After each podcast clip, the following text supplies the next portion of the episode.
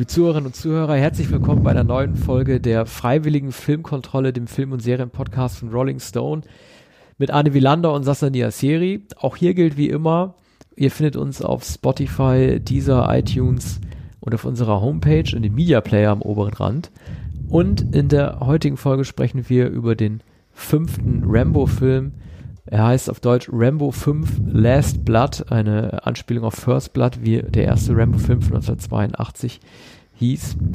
Und äh, beschäftigen uns heute mit der Filmfigur des äh, ehemaligen Green Berets. Ja, ich habe äh, zwei Rambo-Filme gesehen. Ich wusste gar nicht, dass es ähm, einen äh, vierten Film gab. Jetzt gibt es einen fünften, den du bereits gesehen hast, der jetzt anläuft, eben Last Blood. Der erste Film First Blood, der heißt ja noch nicht Rambo First Blood. Der heißt einfach nur First Blood. Der heißt einfach mhm. First Blood mit der Figur des John Rambo und die dann notorisch wurde ähm, 1985, glaube ich, mit, mit äh, Rambo 2. Also da begann überhaupt das Fortsetzungsgeschäft Rambo 2, der Auftrag. Und das ist der Film, der äh, nicht nur umstritten war, sondern von, von vielen vehement abgelehnt wurde als patriotisches Machwerk. Er trug ja den lustigen amerikanischen Originaltitel First Blood Part 2. Also hat First und 2 beides in den Titel ja, verknüpft. Ein Paradox. Ja. Und Rambo 2 im, im, der deutsche Verleihtitel, aber auch ein Paradox, weil der erste Film gar nicht äh, Rambo eigentlich hieß. Ne? Ich, mhm. Wahrscheinlich in der deutschen Synchronfassung mhm. hieß er Rambo, aber eigentlich First Blood. Aber nun, bevor wir das alles rekapitulieren, ähm, erzähl doch bitte etwas über den fünften und den verm vermutlich letzten Rambo.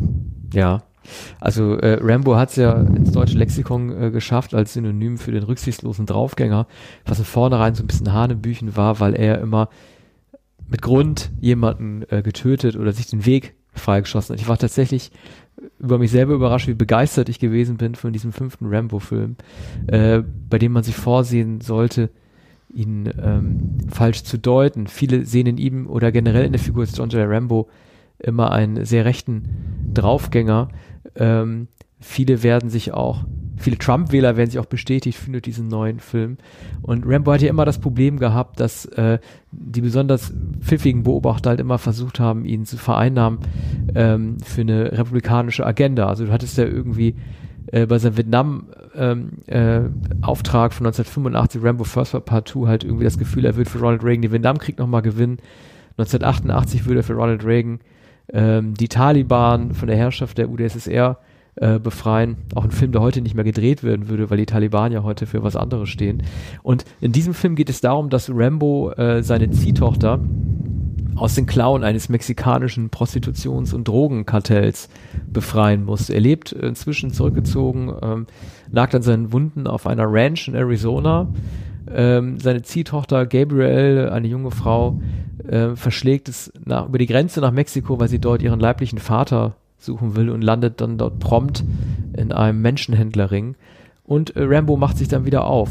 Und natürlich ist es ein extrem gewalttätiger Film, wahrscheinlich der gewaltigste, äh, Rambo-Film, den es jemals zu sehen geben wird. Er wird definitiv äh, ein R-Rating und bei uns ab 18 anlaufen. Aber ähm, mir gefiel Rambo. Ich finde, dass er gut dargestellt wurde. Ich finde, dass sein Trauma und sein familiärer Hintergrund, seine Motivation und seine Zukunftswünsche erstmals richtig in Form gebracht wurden. Wir sehen ihn beim Zittern. Wir, wir sehen ihn, wenn er Flashbacks bekommt wenn er leidet und äh, wir sehen ihn sogar dabei, wie er The Doors auflegt und später, wenn auch unfreiwillig in Disco geht.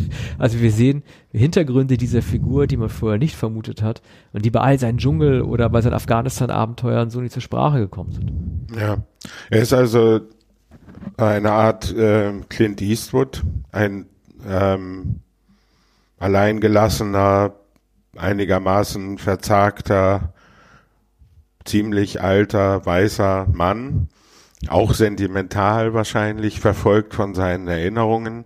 In First Blood ist es ja so, dass er zurückkehrt in die Heimat. Übrigens ist es eigentlich die Geschichte von Bruce Springsteens Song Born in the USA.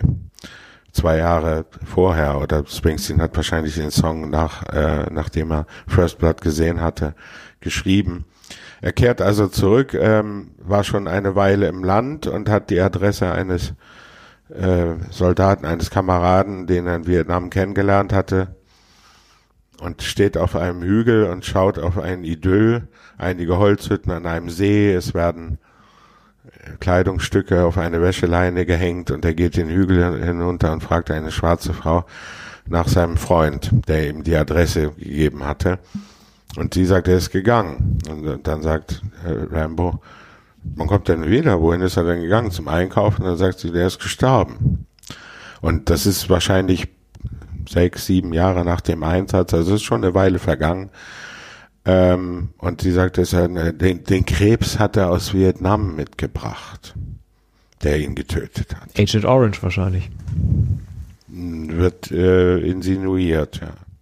Und äh, es bleibt bei dieser Andeutung und Rambo äh, gibt ihr das Foto merkwürdigerweise, das Foto, das die ihn und die Kameraden zeigt und geht äh, den Hügel hinauf wirft den, den Zettel mit der Adresse weg und gerät dann, äh, kommt in die Stadt, die offenbar im, Norden ist, ich glaube in, ähm, in, in Oregon. Ja, das willst du auch. In Oregon ne? ist eine Berglandschaft mhm. und ein idyllisches Städtchen und da kommt der Sheriff Brian Dennehy, der ihn nicht in der Stadt haben will und der ihn schließlich ins Gefängnis wirft, also der ihm empfiehlt, die Stadt sofort zu verlassen. Leute wie die, wie dich brauchen wir, wollen wir ja nicht. Ist so interessant, dass das. ein Hüter der, der Staatsmacht sozusagen ein Soldat, der für das Land gekämpft hat, als Konkurrent, möglicherweise unterbewusst auch als Konkurrent halt betrachtet, ne, den dann weghaben will.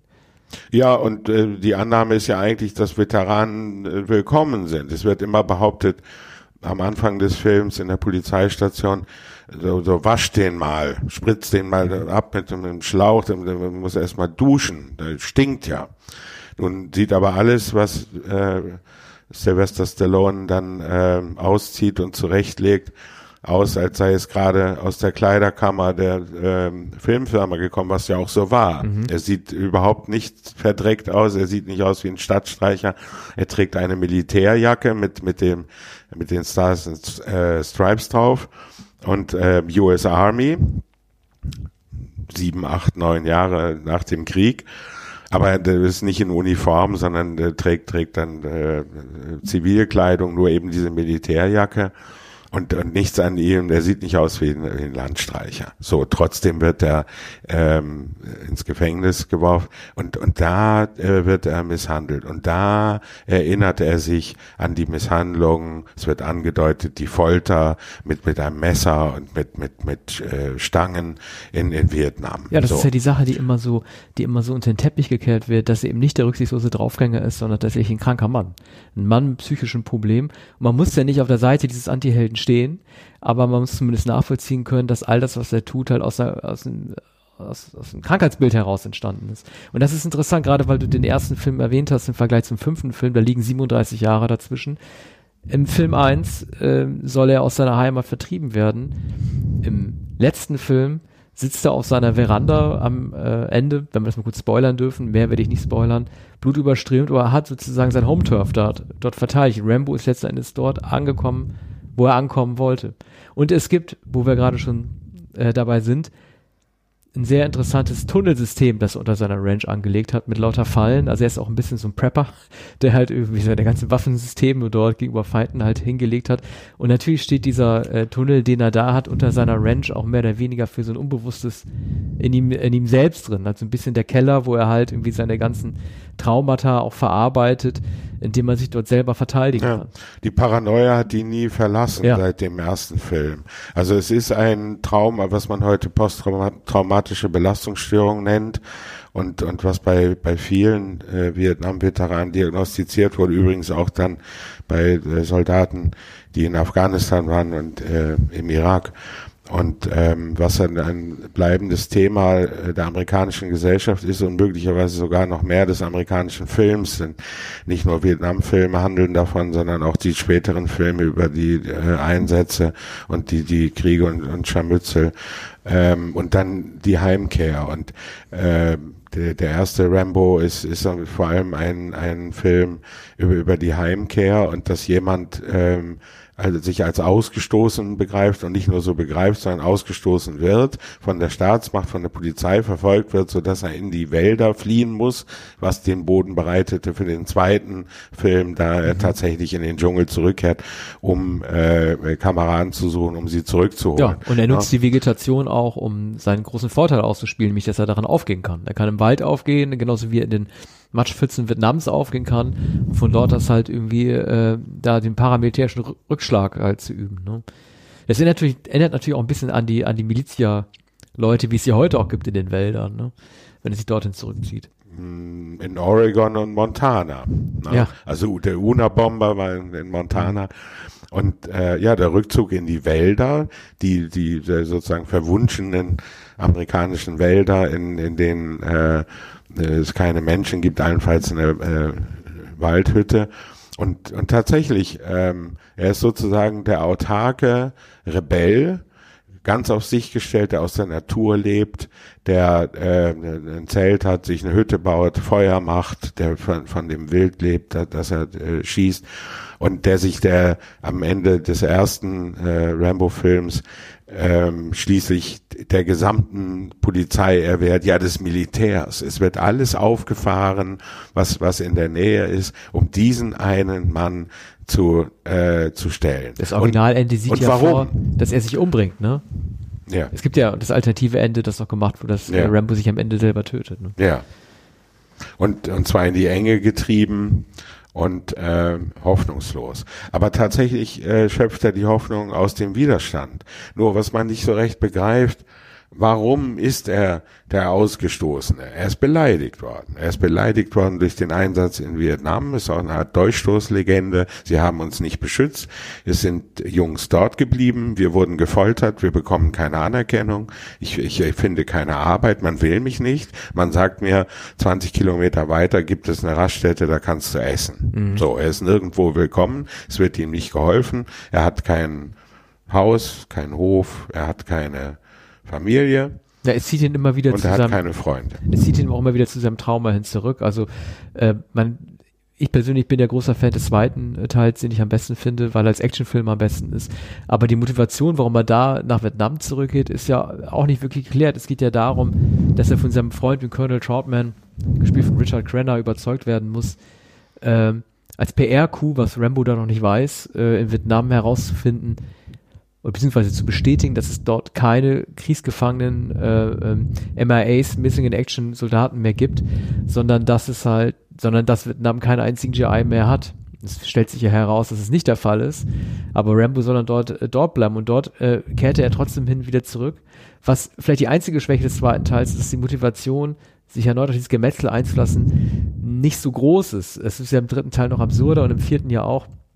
Im dritten soll er aus Afghanistan seinen Freund Colonel Troutman gegen jede Chance befreien.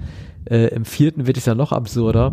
Ich weiß nicht, ob du die Entstehungsgeschichte des vierten kennst. Du hast ja gesagt, dass du lange Zeit gar nicht wusstest, dass es den gibt. Den vierten Teil ja. kenne ich, kenn ich nicht. Stallone soll ja einfach ähm, sich erkundigt haben, im Sinne von ich drehe mal irgendwie den Globus, halt mal einen Finger drauf und dann recherchiert haben, in welchem Land äh, die schlimmste Militärjunta aktuell herrscht. Und das war halt Burma. Deswegen geht er nach Burma. Nur fehlt da halt das in, emotionale Investment mit der Figur als auch den Menschen, die er rettet, weil er dort nämlich christliche amerikanische Missionare retten soll und nicht halt die geknechteten Einheimischen, die dort leben. Das wäre ja schon ein Dilemma. Das wurde jetzt für Rambo 5 ein bisschen gelöst, weil er halt eine Person aus seinem familiären Umkreis, nämlich seine Ziehtochter dort befreien soll. Aber du hast schon recht, es ist teilweise nicht immer ganz klar. Ähm, du hast gesagt, er ist der beleidigte Soldat, an dem irgendwie ähm, dessen Wunden wieder gekratzt wird, aber es ist nicht bei jedem seiner in Anführungszeichen Abenteuer immer ersichtlich, warum er halt zur Kampfmaschine wird. Es muss ihm im, ihm im Blut liegen. Also er hat da etwas Animalisches schon in dem ersten Film, so wie, wie er auch wie Stallone auch als Rocky etwas Animalisches hat, wenn er so aus so treuherzig aus diesen äh, Hundeaugen schaut, ne? mit, mit diesem etwas belämmerten Blick und begreift, dass, dass er nicht gewollt ist, dass er immer wieder enttäuscht wird, dass ähm, der Kamerad, äh, der ihn eingeladen hat, dass der nicht mehr lebt. Ähm, und, und dass ihm überall feindselig begegnet wird. Und dann explodiert er wie der Hulk in, in diesem äh, Gefängnis, in, in diesem kleinen Ort, wo, wo die, die Polizisten sich über ihn lustig machen, ihn provozieren. Das ist aber auch eine der lustigsten Szenen überhaupt. Also wie schnell er, äh, es ist ja fast wie ein Zeitraffer gedreht. Wie er explodiert als Hulk und es dann innerhalb von drei Minuten halbnackt auf sein Motorrad schafft. Ja. Könntest du heute nicht mehr so inszenieren. Ja, das ist ähm, sehr hastig und ähm, und äh, vorher gibt es wenig Zeichen, also er duldet einiges, man, dann kommen die Flashbacks, kommt die Erinnerung und, und man sieht so schlaglichtartig, ähm, was ihm in Vietnam widerfahren ist. Und, äh, und daran muss er denken. Und, und dann ein Mann sieht rot, der kann es nicht mehr ertragen. Er ist vorher allerdings, sagen wir verbal, äh, nicht vergleichbar aggressiv und er, er protestiert auch kaum gegen die Behandlung. Es ist so etwas wie eine Traurigkeit, eine niederschmetternde, dumpfe Traurigkeit, dass ihm all das widerfährt und er lässt es sich eine Weile gefallen und dann greift er aber zum Äußersten. Er da lässt es nicht auf einen Prozess ja. ankommen oder er geht nicht zu einem Rechtsanwalt. Ja, da gibt es eine sehr gute Verbindung auch zum aktuellen Rambo-Film, äh, auf die du mich dadurch gebracht hast ich hatte gar nicht mehr dran gedacht, dass er im Grunde genommen äh, sich so führen lässt mit seiner, mit seiner, mit seiner melancholischen Ruhe. Ähm, Im neuen Rambo-Film gibt es eine Szene, die zeigt, dass ausgerechnet äh, äh, der Ex-Green Beret eine ganz schlechte Invasionstaktik gewählt hat, anfänglich, um die junge Frau zu befreien er sieht, wo sie gefangen gehalten wird, also auf so einer hügeligen Villa in so einer mexikanischen Grenzstadt, umgeben von lauter äh, Maschinen, äh, mit Maschinengewehren ausgestatteten Soldaten. Das ist ja auch ein klassisches äh, Klischeebild in vielen mexikanischen Gangster-Movies. Es ist egal, wie ein Swimmingpool du einblendest, stehen immer drei mit, mit MGs drumherum. Und Rambo äh, denkt, er könnte allen Ernstes nachts äh, dort aufmarschieren, wird dann irgendwie auch im Ansatz sofort verfolgt von äh, Hundertschaften von äh, von Gegnern, von Kartellmitgliedern und einfach fordern, dass die Frau freigelassen wird. Äh, was natürlich in die Hose geht, äh, wird natürlich übel zusammengeschlagen, aber am Leben gelassen. Und das hat mich da, wo du es erzählt hast, so ein bisschen dran erinnert, dass Rambo im Grunde genommen vielleicht seine eigentliche, also seine eigentliche äh, Schlagkräftigkeit auch erst geweckt werden muss, weil sie verborgen ist unter dieser, unter dieser Schicht von Depression und Störung. Ja, und ähm, es wird ja suggeriert, dass er sozusagen in Notwehr handelt, also aus, aus dem, Trauma. Und es ist ähm, aber vermutlich auch so, dass er nichts anderes kann. Er hat sozusagen nichts anderes gelernt. Er ist, halt, konnte sich nie mehr befreien aus, aus dem, was er erlebt hat, als er wahrscheinlich 20 Jahre alt war, 21 Jahre. Das Schicksal äh, von jemandem, der, der so sehr außerhalb der Gesellschaft ist, dass er nicht mehr zurückkehren kann, nicht mehr integriert wird.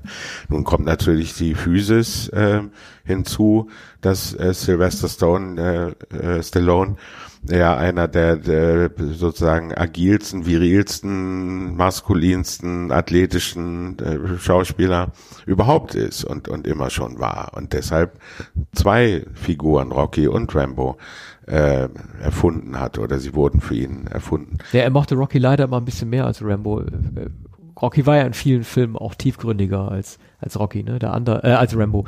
Der Underdog, der äh, aufsteht, wieder fällt und äh, äh, sich äh, auf seine auf seine Familie stützt. Während archetypische Figuren ja. jedenfalls, archetypisch an amerikanische ja. Figuren, was Aber auch den Erfolg ausmachte. Man sollte Rambo trotzdem nicht zu eindimensional sehen. Das also das wird in diesem Film auch deutlich. Also es gibt zum ersten Mal eine Szene, in der Rambo grinst, bevor er tötet, und in der zum ersten Mal auch jemanden hinrichtet im Sinne eines Ritualmords, was natürlich ganz klar darauf hindeutet, wie krank dieser Typ eigentlich ist. Äh, und dass ähm, Stallone das zugelassen hat, ist nicht nur äh, dem Gore-Effekt irgendwie äh, zuzuschreiben, dass er einfach wollte, dass man einen abgeschlagenen Kopf sieht und einen Körper drapiert auf dem Bett, sondern wollte auch tatsächlich zeigen, dass äh, Rambo fertig ist. Ja, also das ist sozusagen ein geradezu mh, hm, verstörender Film. Absolut. Aber auch ein Genrefilm. Ja, also Genrefilm, Genre, aber absolut verstörend. Ja. Der also so radikal ist, dass man ihn ähm, sogar dem Rambo-Publikum nur schwer empfehlen kann. Oder dem Ram Rambo-Publikum empfehlen, aber niemandem, der mit Rambo ja. gar nicht vertraut. Ja, das schon. Aber man sollte, wie gesagt, aber nicht den Fehler begehen, darin einen Trump-Film zu sehen. Äh, weil, also, Trump will die Mauer bauen nach Mexiko. Äh, Rambo macht das anders. Der lockt das Kartell äh, auf seinen eigenen Grund und Boden, um es dann komplett auszumerzen. Also Trump sagt hier immer, die ganzen Vergewaltiger und Drogendealer kämen rüber. Äh, man könnte jetzt theoretisch deuteln, dass äh, Rambo den umgekehrten Weg geht und er sagt ja auch irgendwann, ich muss die Sache selbst in die Hand nehmen, denn die Polizei funktioniert nicht. Er geht dann rüber, setzt seine, seine Lockstoffe dann aus und dann kommen sie am Ende und er kann sie dezimieren. Also kann, kann man das natürlich alles immer deuteln, aber man darf Stallone, das darf man auch nicht vergessen, er ist zwar Republikaner, aber er ist kein Trump-Anhänger. Ja, aber es ist natürlich das Motiv des Loner, des, des amerikanischen Einzelgängers und auch des Rächers, des, Ja. des Rächers, nicht nur der Entrechteten, sondern der, der äh, in eigener Sache und auch auf verlorenem Posten kämpft. Hier natürlich um, um die, sagtest du Nichte oder Ziehtochter? Ziehtochter, also sie wird Ziehtochter in der offiziellen. Beschreibung als seine Nichte äh, beschrieben, aber Mhm.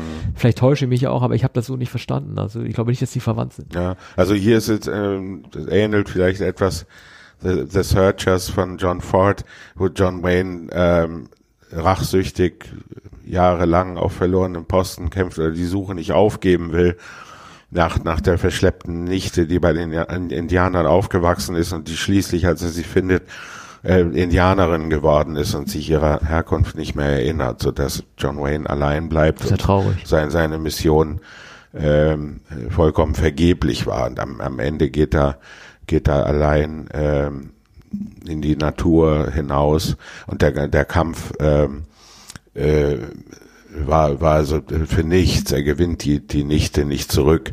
Ähm, Alle anderen äh, Familienmitglieder wurden umgebracht. Das ist die Geschichte von The Searchers. Und hier, hier scheint ein ähnliches äh. Western-Motiv wie auch Ja. bei vielen Clint Eastwood-Filmen vorzuliegen.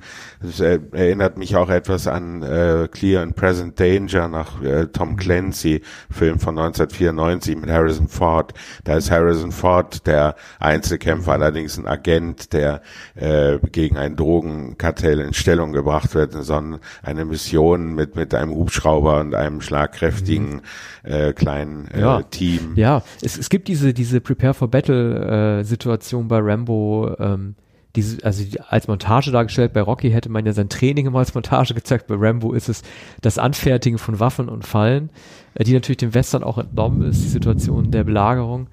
Ähm, Rambo erkennt halt, dass er auf mexikanischem Boden ähm, nichts ausrichten kann und äh, trägt das dann in Amerika aus, auf seiner Veranda, Blick übers weite Land.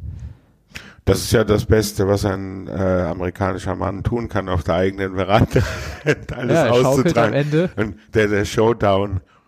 Und er tritt gegen eine mexikanische Übermacht an. Ja, wie? sie kommen dann ja. mit ihren SUVs Also. Alamo. Ja, 50 Soldaten, äh, den, den Rambo sich dann, äh, dann, dann annimmt. Aber ich war immer, und das ist ein ähnliches dramaturgisches Muster wie bei Rambo 2, ich war immer ein großer Fan dieser Action-Erzählweise. Infiltration, Gefangennahme, Ausbruch und dann kommen die Gegner zu mir selber und die knöpfe ich mir dann vor. Also das ist eine Dramaturgie, die extrem gut funktioniert, die bei Rambo auch ähnlich oft zu finden ist wie in Rocky-Filmen, bei denen, wenn man weiß, dass der Gute, sei es Rambo oder sein Ziehsohn ähm, Adonis Creed in den Creed-Filmen, innerhalb der ersten 20 Minuten einen Kampf auszutragen hat, in den ersten 20 Minuten des Films, dann weiß man schon, dass er den wahrscheinlich verliert, weil er für sein Comeback trainieren muss.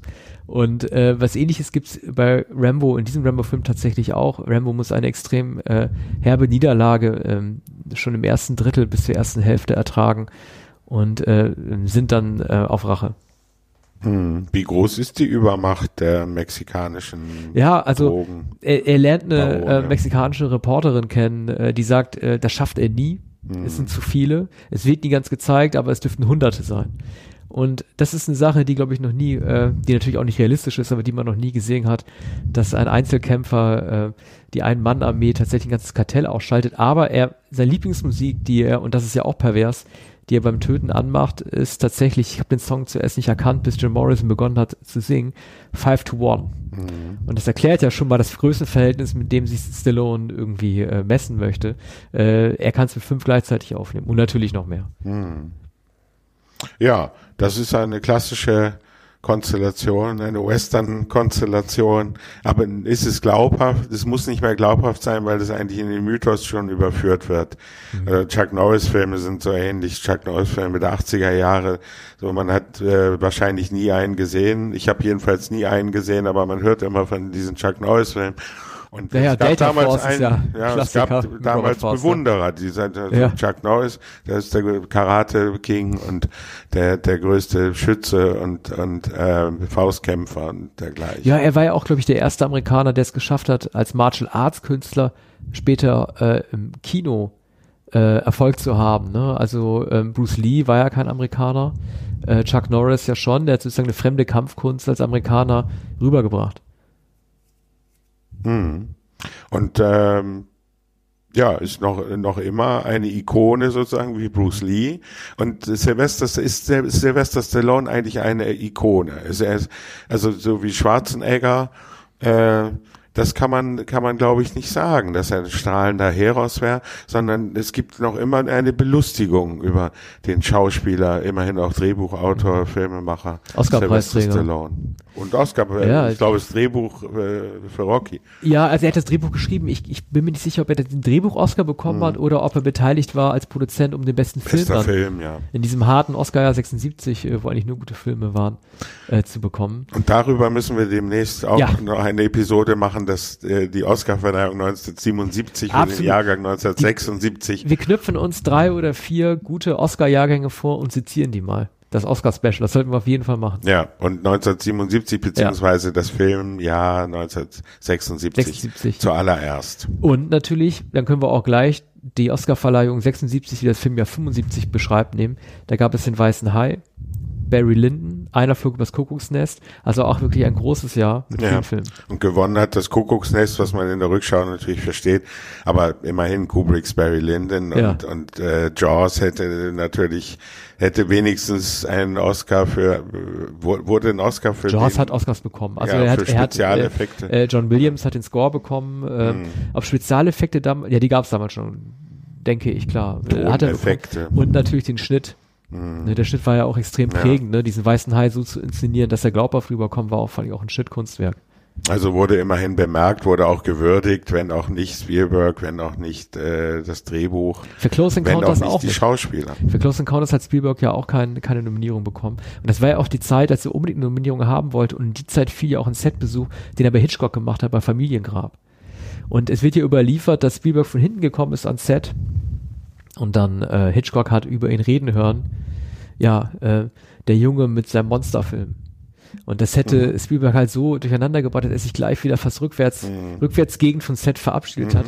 Und das hat er insgeheim Hitchcock nie verziehen, dass es bevor Hitchcock 80 gestorben ist, im Jahr 1980, nie wirklich eine Anerkennung gegeben hat, dieses jungen Talents. Also wir vertagen, das müssen wir Das besprechen unbedingt wir doch mal. weiter besprechen. Ich kannte diese Anekdote nicht von vom äh, Set von Familiengrab. Okay, dann äh, haben wir es für heute. Bis demnächst. Ja, bis zum nächsten Mal. Tschüss.